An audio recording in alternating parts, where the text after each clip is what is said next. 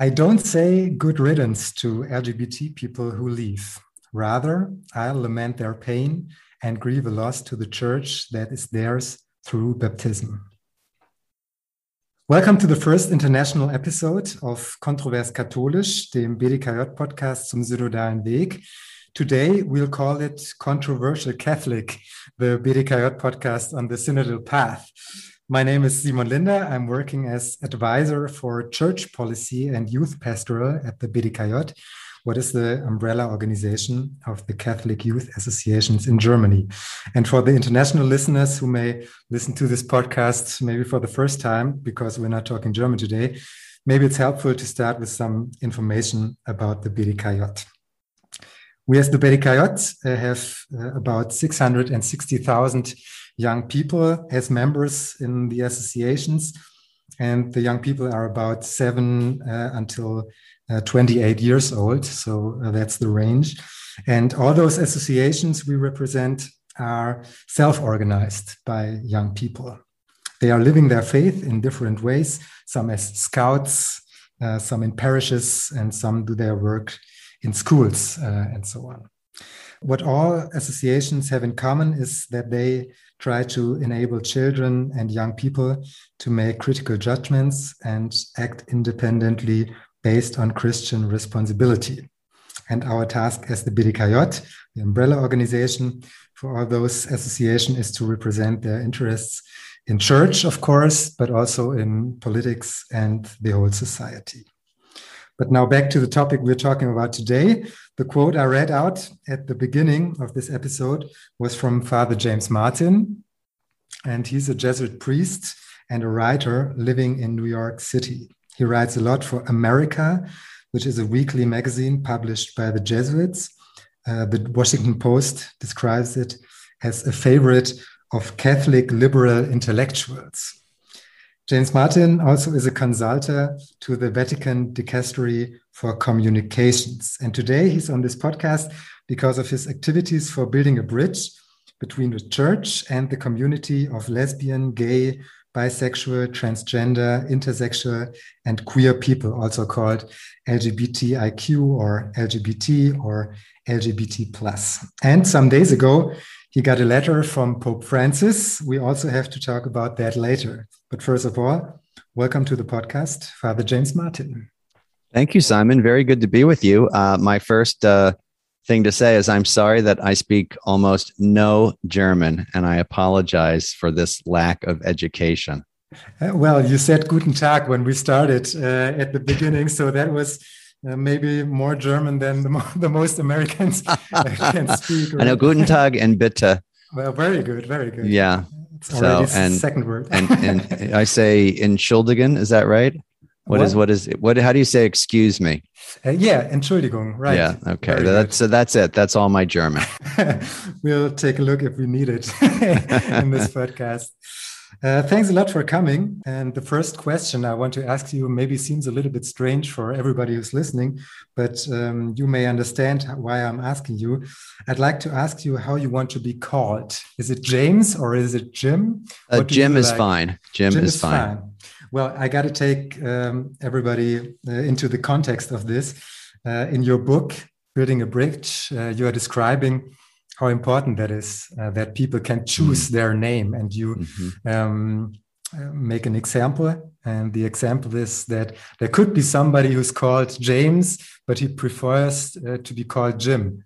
Um, and now the, the, the reader of, of the book uh, has to think about it.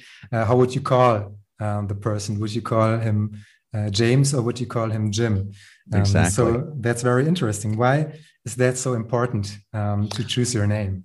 Well, uh, if you think about it in the LGBTQ community, or as you said, LGBT or LGBTQIA, so many of them are called uh, not only negative names and insults, right? All sorts of insults that I'm sure are the same in German, uh, but also uh, some people even resist calling them LGBT. They call them people afflicted with same sex attraction or people suffering from same sex attraction. And we have to respect what people ask to call themselves to call themselves. It's it's part of simple respect. And remember in the catechism, we're called to treat LGBT people with respect, compassion, and sensitivity. And it's hardly respectful to refuse to call someone by the name that they ask to be called by. So it's just a it's just a simple and the most basic form of respect uh, that the church can give these people. Why is it so hard for many people in the church to call them by the name they choose? Oh, that's a great question. I think that uh, there's there's a couple reasons. Uh, first of all, I think that one of the main reasons is that people think that being LGBT means being somehow against the church or somehow you have this agenda. But really, it's it's just about who they are. But I think the main reason is, unfortunately, many people in the church or some people in the church think that it is a sort of uh, capitulation, a kind of surrendering that we have to stay firm and only call them same sex attracted. And if we start using LGBT, we they have won.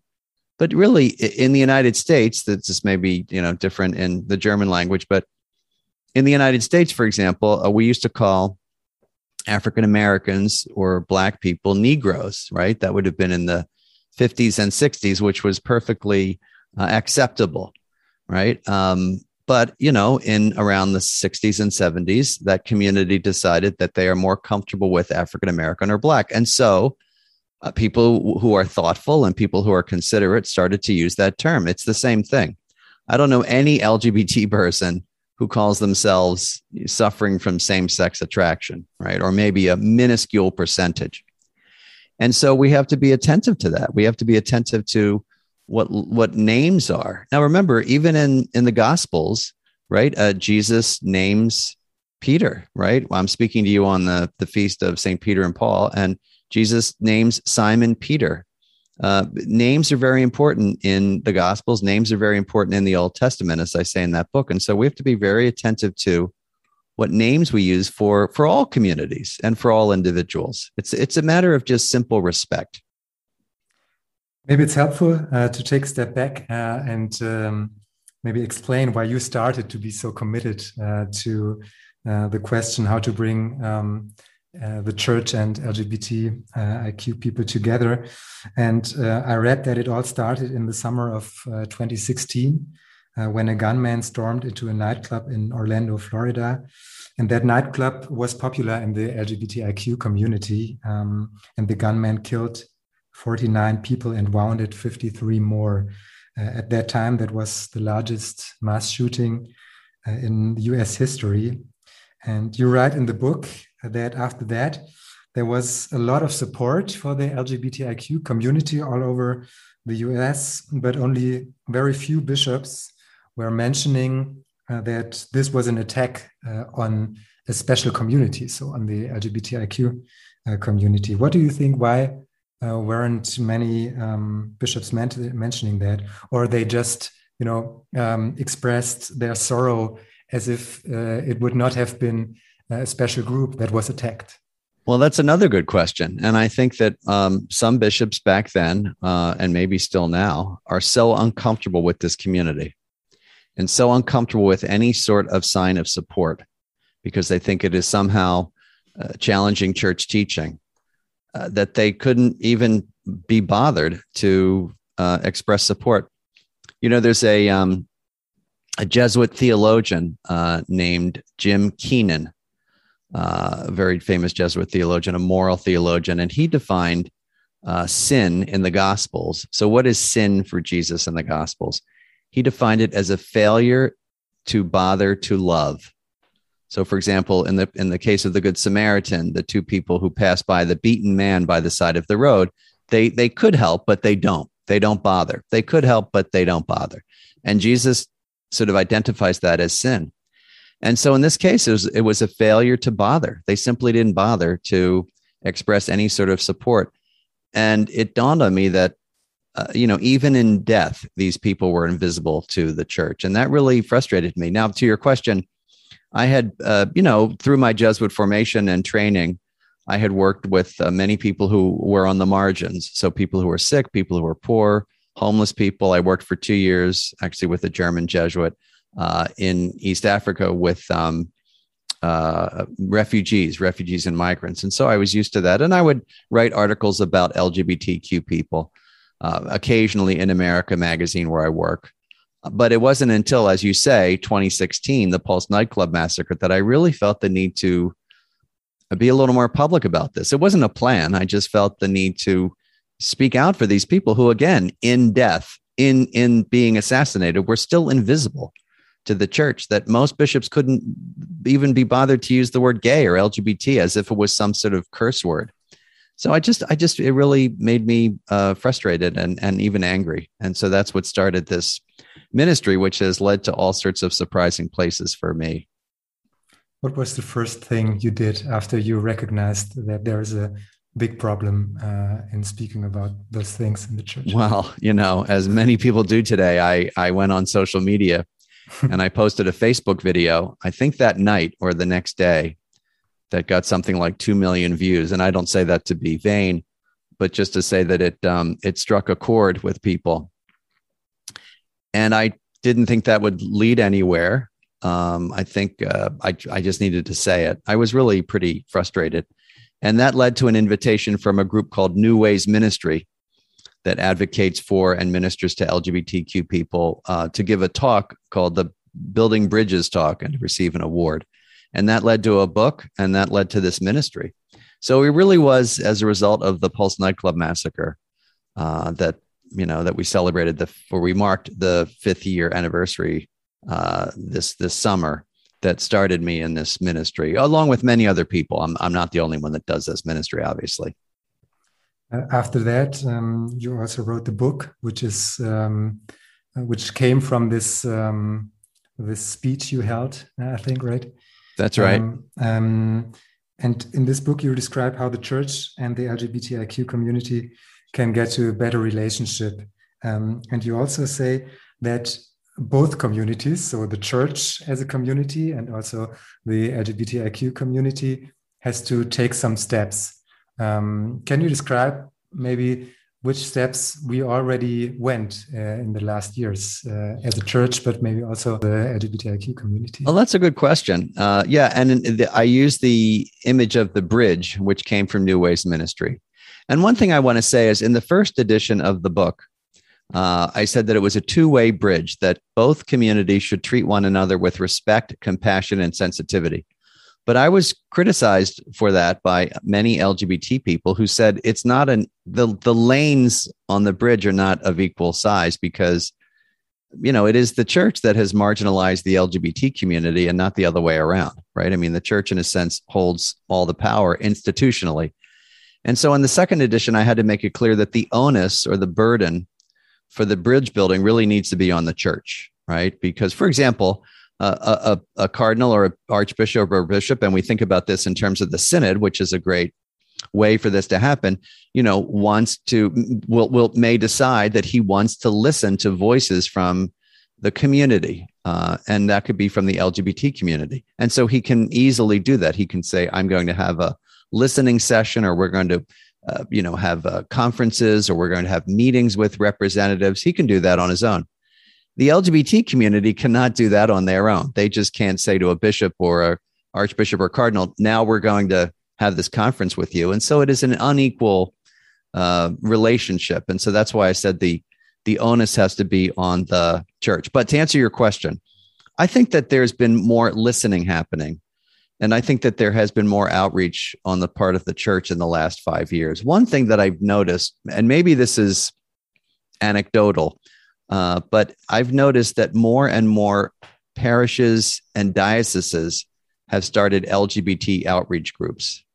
Now, I'm not sure if that's the same in Germany, but it feels like there are more and more local parishes and dioceses that are at least starting these outreach groups uh, mm-hmm. would you say that's true in Germany, or has it been the same in the last five years? Um, I think it's also starting more. There are some groups who are doing this like for years and years, uh, mm. and and some, but but I think, well, we, will talk about the um, some other things that came from the Vatican later. And after that, um, it started to become a conversation. Uh, so mm-hmm. um, it's tough to say. I, I, don't have an overview, but I think it's uh, also getting more. Well, that's good. So it's so it is increasing. You would say. Mm-hmm. Yes. Yes. Good. Of course. Yes. Well, yes. that's good. That's a plus. What are the next steps? Can you can you describe maybe for you personally, also what what you want to go uh, in the next years, or what what do you expect from from church and also from the LGBTIQ community? Well, you remind me of a question that uh, the Superior General of the Society of Jesus was asked once, uh, Pedro Arrupe. Okay. And uh, he said, "Where?" See, he was asked by a journalist, "Where is the Society of Jesus going?" And he said, "I have no idea." because it's up to the spirit. I uh-huh. would not I would not have been able to predict where this was going 5 years ago. I would say a few things that the church could do that are fairly simple and straightforward. The first thing would be to uh, oppose the criminalization of homosexuality right? So the church could support the decriminalization of homosexuality. What does that mean? It means that in some countries it is still illegal to be gay. And in a few countries, you can be technically executed for being gay. And there are places where so much violence goes on, even places in Eastern Europe, uh, not too far from where you are, where there are, you know, beatings and LGBT people are rounded up in some places and uh, in the in the in sub-Saharan Africa.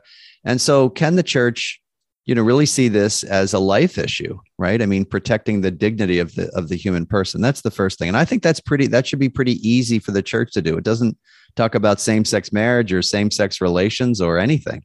It just talks about people being killed and beaten up. And and if we can't sort of raise our voices for that then we have a problem. I mean again look at the parable of the Good Samaritan. We need to see the LGBT person as the beaten person by the side of the road. The second thing I think is to, to stop the targeting of LGBT people uh, in, in terms of firing them from jobs in the, in the church. I just got off the phone with someone in a parish in the United States. People call me a lot about this now, where uh, people found out that several people in the uh, parish staff were were in, you know were in same sex marriages, and they they're they're being in a sense investigated or targeted. Now, no one else is being investigated for anything that they do that might be contrary to church teaching. Just the LGBT person. So we have to avoid this kind of targeting. Uh, and then the final thing um, I think is basically to just listen to them again, to to have these sessions. And again, a synod is a great way to do it and to listen to what their experiences are. Who is God for them? What has the church been like? Because it's their church too, right? They're they're baptized Catholics, and whether we like it or not, it's their church too. Uh, I like that you're mentioning the this Good Samaritan because um, I think the most interesting thing in this uh, Bible story is that the Samaritan is the one that we do not expect to help because he's not part of the people, uh, which the man who's lying there. So the, the two who are uh, not helping, they have to help. And the Samaritan does not have to help, but he helps. So that I think that's, uh, I like that because um, if we see that in, in this discussion right now, that shows that also people um, can help the LGBTIQ community who uh, we do not expect them uh, to do this, right? You know, I have to say, I never thought of it in that way. That's very helpful. I've I've always thought of it as three people, yeah, two of whom two of whom should help. But you're right; those two people are in his community. Yes, that's a very good yeah. point. And that and that the the LG the the Good Samaritan is is outside of his community. I think another insight for me is that the the beaten man's salvation depends on the person who is seen as the stranger who is seen as different who is seen as other. And so in a sense we look at the good samaritan we can think of the the the, the beaten man as the lgbt person whom we have to help but we can also think of ourselves as lying by the side of the road and our salvation depends on the person we sometimes think of as other different and so, does our salvation as Christians and as church depend on people that we are excluding? Right, and and where where does that leave us as as church, and where does it leave us in terms of the LGBT person? So, yeah, it is a very rich parable. Well, but the critics you got, uh, I think they are both very positive or very negative. Right. So I think nobody told you it's okay what you're doing, right? Right. It's, it's uh, uh, very positive or very, very negative. Right. I, I uh, remember I read that a bishop from Springfield, Illinois, Bishop mm. uh, Paprocki. He said, What you do is deeply scandalous. Mm-hmm. Um, but then there's uh, somebody like Cardinal Kevin Farrell, who's the prefect of the Vatican's uh, Dicastery for Laity, Family and Life. And he said uh, that uh, your book is a welcome and much needed book. How do you feel with those very divergent reactions? Well, as you know, the other day I got a letter from the Pope, which uh, he left to me uh, to decide whether to share, and I shared it because I thought it would be helpful for many people. And so I'm secure in my knowledge of his support for this ministry. And so the other, the, the, the negative critiques don't bother me very much. I think, uh, to your point, what was very surprising at the beginning, now I expected, uh, is that the, the, the, the reactions were so intense uh, over a book that did not challenge any church teaching. I didn't mm. challenge any church teaching on same sex marriage or same sex relations. I'm simply saying we have to listen to these people. We have to treat them with dignity. As Pope Francis said in that letter, uh, we have to treat them with, I love, uh, closeness, compassion, and tenderness. And still, people were, on the one hand, they were very positive and grateful because there, this conversation was not happening uh, or it needed to be reinvigorated. On the other hand, people who were vilifying me, and I mean personal vilification. It's it's beyond just disagreeing with the book. It's it's you. It's it's it's your you. You should be kicked out of the church or excommunicated or whatever. Uh, again, oftentimes not even reading the book. So the the critics don't really bother me anymore. If look, if it's a legitimate critique and someone wants to have a conversation, that's fine. That's fine. But you know, when people start attacking you personally, it's it doesn't make sense. Uh, the letter you got from Pope Francis, uh, mm-hmm. uh, you already mentioned it. He, he wrote you regarding your webinar uh, called Outreach. So it was um, especially um, not only to you, but I think, uh, or for me, it looked like a sign, of course, to you and to your work, but maybe also to all the pastoral workers um, who are working with the LGBTIQ community. How um, do you interpret that? Yeah, I think that's right. And uh, the Pope, as he often does, uh, left it up to me to decide whether or not I, I wanted to share it. And in the end, after a lot of discernment and a lot of discussion and a lot of checking with my Jesuit superiors and checking with people who knew him in Rome and who read the letter, uh, you know, it was a letter not just for me, as you say. It's a letter that talks about the way that God comes close to us, the way that God loves LGBT people. Uh, and so I, I agree. I think it's a letter for I think it's a letter for the whole church, and it it really does show his pastoral approach uh, to this ministry. And he says explicitly in the letter, "I want you to continue this ministry." So it was a great it was a great blessing for me, and I think it's as you say it's a blessing for everyone engaged in the ministry. And it is a blessing for LGBT people who often feel excluded, rejected, marginalized, uh, and attacked and targeted uh, by some people in the church. So I thought it was a, a, huge step forward. And I was delighted to receive it and delighted to be, uh, you know, given the freedom to, to post it. Uh, he said, uh, or he thanked you for your pastoral zeal and your ability to be close to people. When you got the letter. Uh, how can we imagine that? So is it like, did you go outside and, and check what what letters came, and then there was a letter from Pope Francis, or how, how well, we, first of all, it, it came it came via email. Ah, okay. uh, from his office, and it was uh, it was interesting how it happened. Um, without breaking confidence, I can say I let him know of this conference a few months ago, and uh, let him know that we would be open to a message from him. Uh, and then just uh, weekend before last weekend, um, I this is a funny story. When I met him in 2019 with in this audience, I carried a letter for him from my nephew, who was going to take the name Francis as his confirmation name, and the Pope thought this was great. And my nephew sent him a letter in Spanish, and it was really, you know, he's 15 years old. He was very excited. And the Pope very nicely, this is all public, wrote wrote him a letter back, wrote him a note back. And my nephew was excited. So just two weekends ago, it, be, it was delayed because of COVID. He was confirmed, and I was there. I was his sponsor.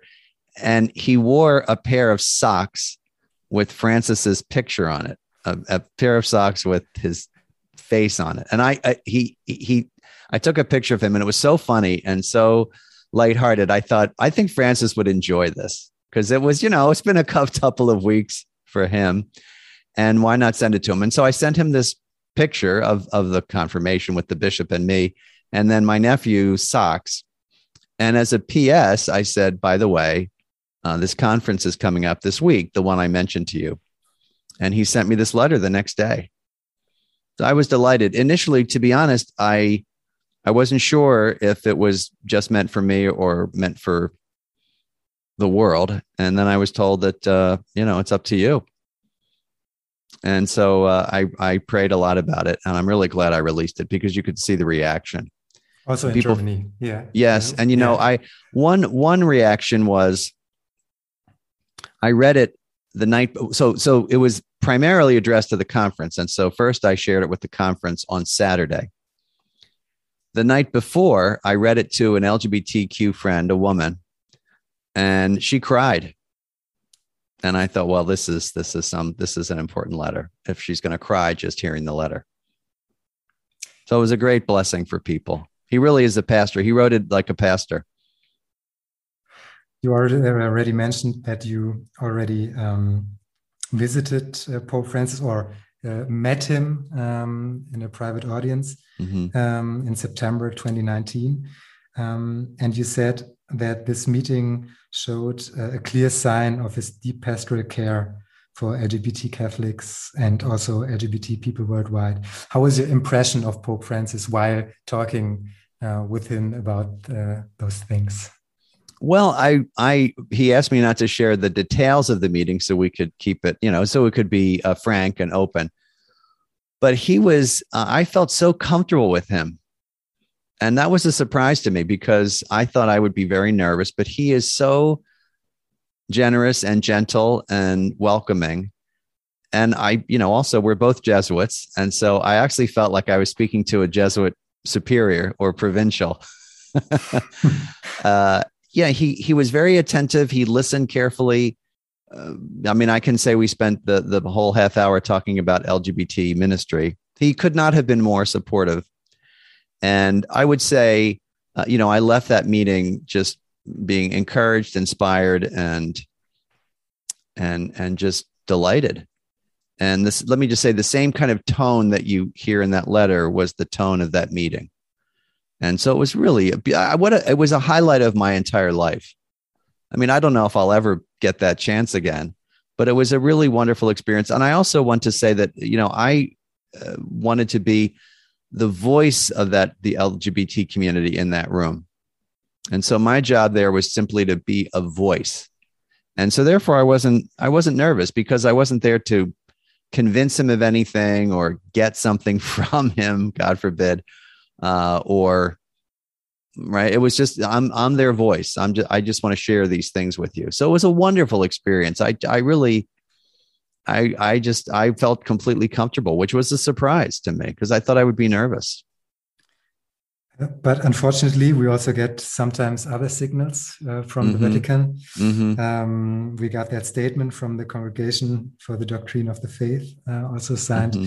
by pope francis um, where they announced that there can be no blessings uh, mm-hmm. for um, homosexual couples. So the people themselves, of course, they can be blessed, but not their uh, them as a couple. Um, mm-hmm. Did you expect such a statement from the Vatican? Because what what you are uh, telling us right now is that Pope Francis is very open and he's um, uh, he looks very open-minded to to this um, and then we got that statement and well did not really know how to deal with that. Yeah that's a very good question. And i think one of the reasons for that statement was in fact the german synod.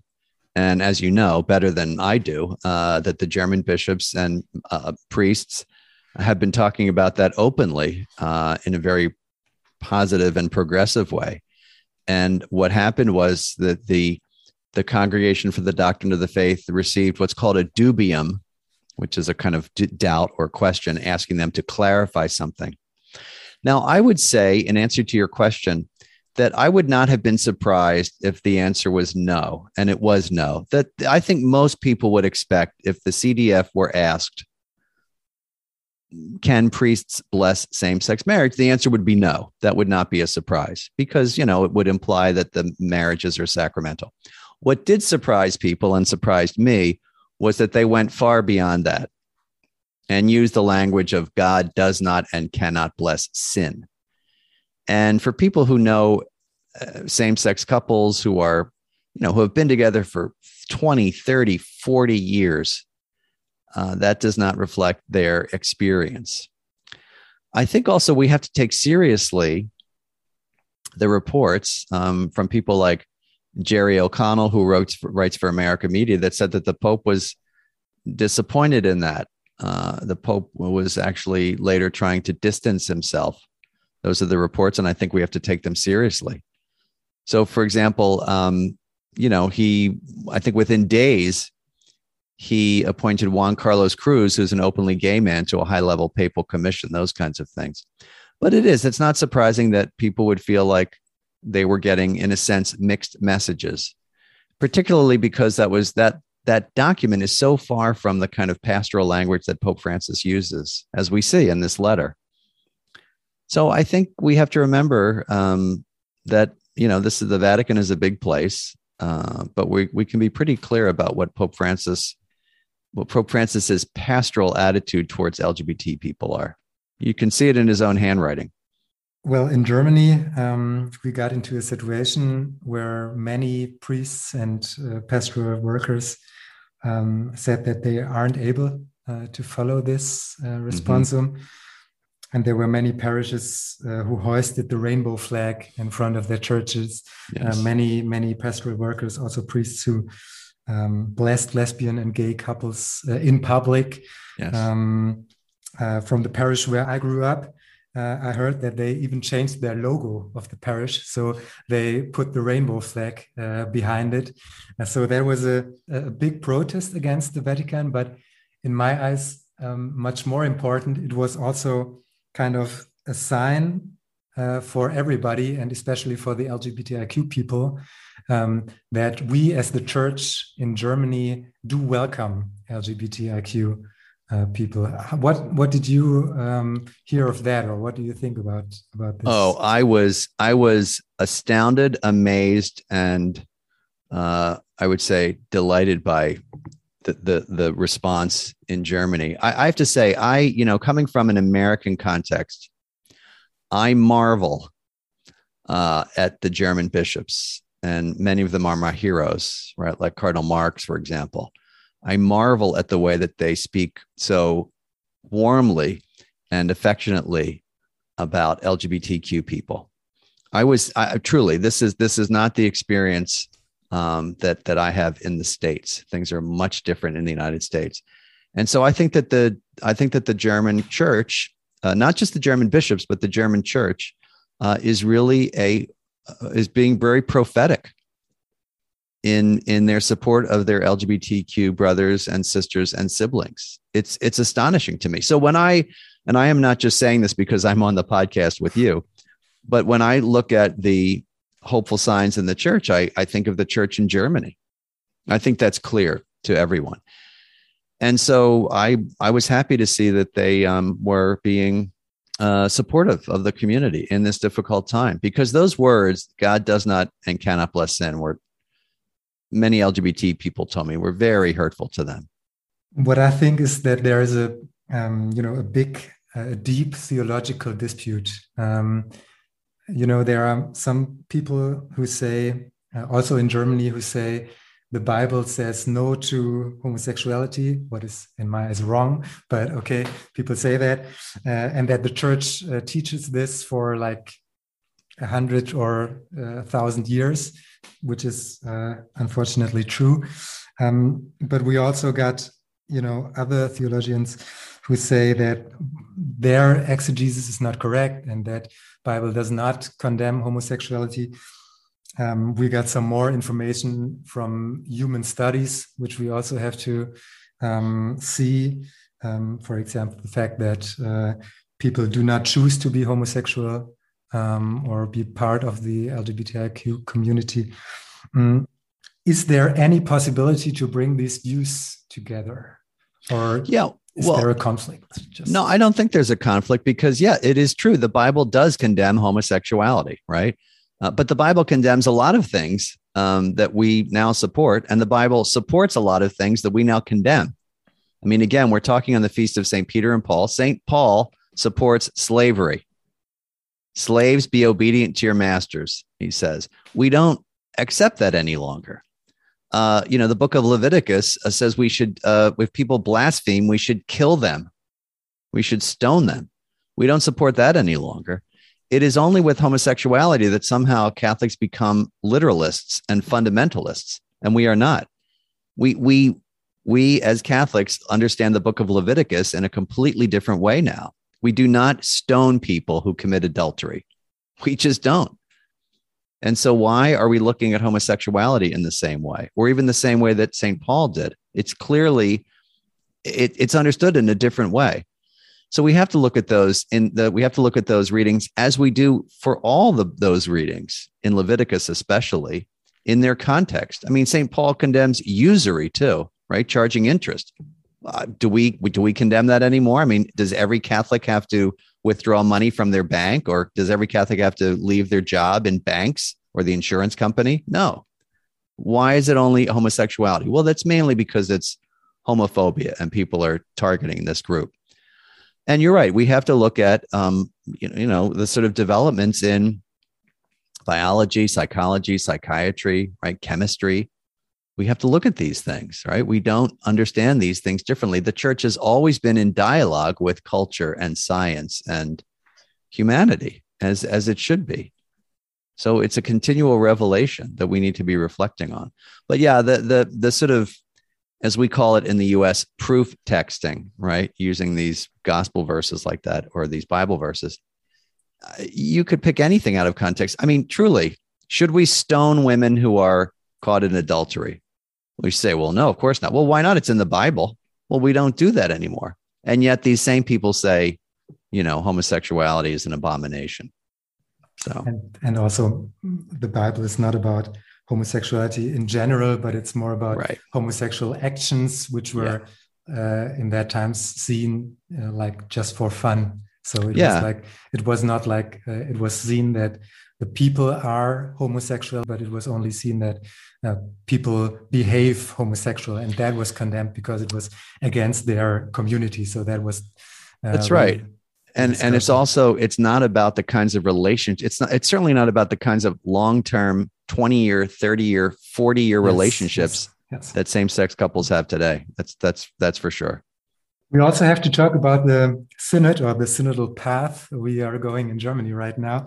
And I think very important um, to start a conversation about that is to remember that the basis uh, of the idea to go that synodal path was not like um, we have to go it because you know society tells us or um, you know, all those uh, things we hear a lot from the internet. But it was this MHG study, MHG-Studie uh, on German, uh, told us that there has been a lot of sexual abuse uh, or sexualized violence uh, in the church on children and young people by clerics, and that there are systemic reasons um, for that. What was your first reaction when you heard about this synodal path or this MHG study? Well, I think that the synodal path or synodal path uh, is something that is very much uh, an outgrowth of the Second Vatican Council, which called for more and more cons- consultation among bishops, uh, but also more recently among lay people. So, first, we have to see it as a as an outgrowth of the Second Vatican Council. Second, it is in line with what Pope Francis wants for the Church. And it is a very fundamental belief that the Holy Spirit is at work in not only the bishops, but the people of God. So this is foundational in the church. It's also a very Jesuit idea because we reverence the, the individual person's experience of the Holy Spirit, right? And so we have to listen. Now, eh, you know, in terms of the German church, yes, uh, eh, you know, responding to the abuse crisis and looking at systemic problems that gave rise to that uh, is is an important reason for a synod. But as with all synods, once you get people talking, right, even about a particular topic, all sorts of other topics come up. So I am very much in favor of this. I think that one of the great, not to get too theological, but one of the great uh, gaps or lacunae uh, in the Second Vatican Council is this. And I'm just as we're talking, putting these two things together. So you're helping me with this. One of the great gaps is that the Second Vatican Council, in their document Lumen Gentium, I think it's number 37, said that the, the laity, lay people, uh, by virtue of their competence, um, have a duty, uh, uh, have an obligation, and are sometimes obliged to express themselves on matters concerning the good of the church. In other words, there's an sometimes an obligation for lay people to express themselves for matters, you know, that'll help the church. And one of the problems is that people that well, how do they do that? I mean, they just write a letter to the bishop, or they well, there's there's no avenue for them to do that. And I think that's one reason why the synods are so important. And I'm just making this connection in my mind now. The synod is one way for that to happen. So think of all the experience that lay people have in Germany, all the opinions they have. I mean, just also experts, right? Experts in psychology and psychiatry when we're talking about child abuse and criminology, but then experts in other areas, right? Experts in sexuality, right? We're talking about uh, other uh, issues, uh, women's issues. So there's a whole multitude of, of issues that could come up those experts, right, will now be able to have, in some way, their voices heard.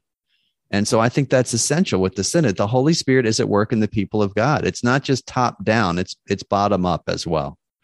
It's also essential uh, not only to talk about homosexuality and about the LGBTIQ uh, community, um, and it's more important to talk with them. Also, that's right. Uh, in the synod, and um, I think they are working on that. Um, but in my eyes, in, in this topic, the most important information uh, of the MHG study is um, that it's not homosexuality uh, that leads to sexual abuse, um, but uh, it's the taboo of uh, sexuality and especially homosexuality. So, uh, well, we could put it very simple. Um, uh, the job we have to do in that synodal path is just um, to break the taboo and to stop discrimination of uh, LGBTIQ people. Why is I it think, so hard? Well, I think that's right, and I think it's hard for people because we have to be blunt and and honest. You know, I would say ninety five percent of the sexual abuse was male priests abusing male children or adolescents, and so it's not surprising that people would think, "Oh, it's about homosexuality."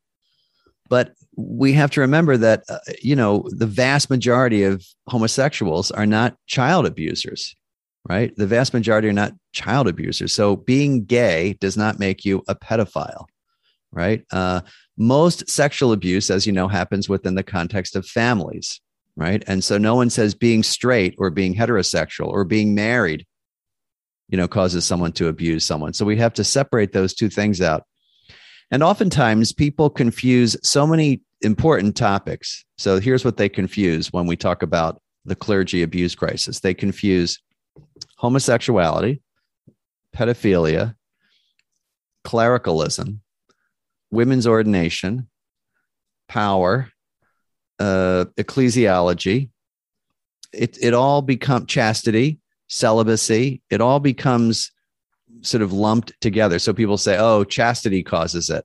Well, no, it doesn't. I mean, most people know many people who are unmarried and celibate, right? You think of an older aunt or an uncle, and they're not pedophiles just because of that. But people say, oh, it's celibacy or it's chastity or it's ordination.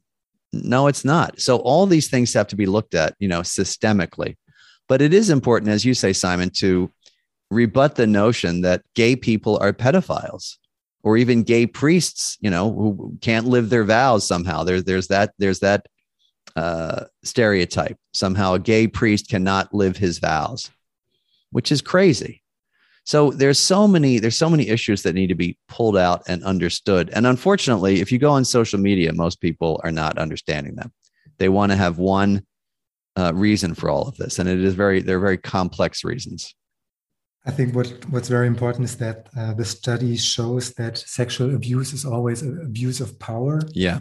Um, and um, I think we have to um, think of that when we think of uh, all, all, these things. And it's very interesting. So uh, everybody who, who likes to read the MHG study or just uh, the most important parts, I think it's also online on English. I'm, I'm not sure. I'm not sure. I, uh, I can take a look and maybe put it into the information on this podcast. Um, what are your expectations from the synodal path or your wishes for the church in Germany on that? Well, again, that great question of where where is the where is the Society of Jesus going? And Pedro Arrupe saying, I don't know. You know, that's up to the Holy Spirit. Truly, the synod will be led by the Spirit. And one of the things that Pope Francis said, I believe it was in the Synod on the Family, where he started off the synod by saying, Let no one say this cannot be discussed. So I think one thing would be that there will be an open conversation about all these topics, all the topics that are of concern for the church, sex abuse, of course, but also issues of sexuality and women and and culture and power uh, that need to be looked at. Evangel, you know, more broadly, evangelization.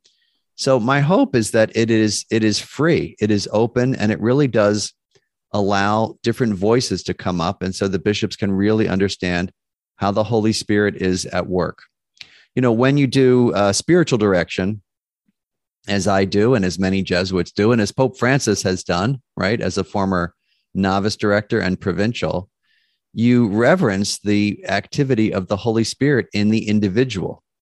It is not about imposing.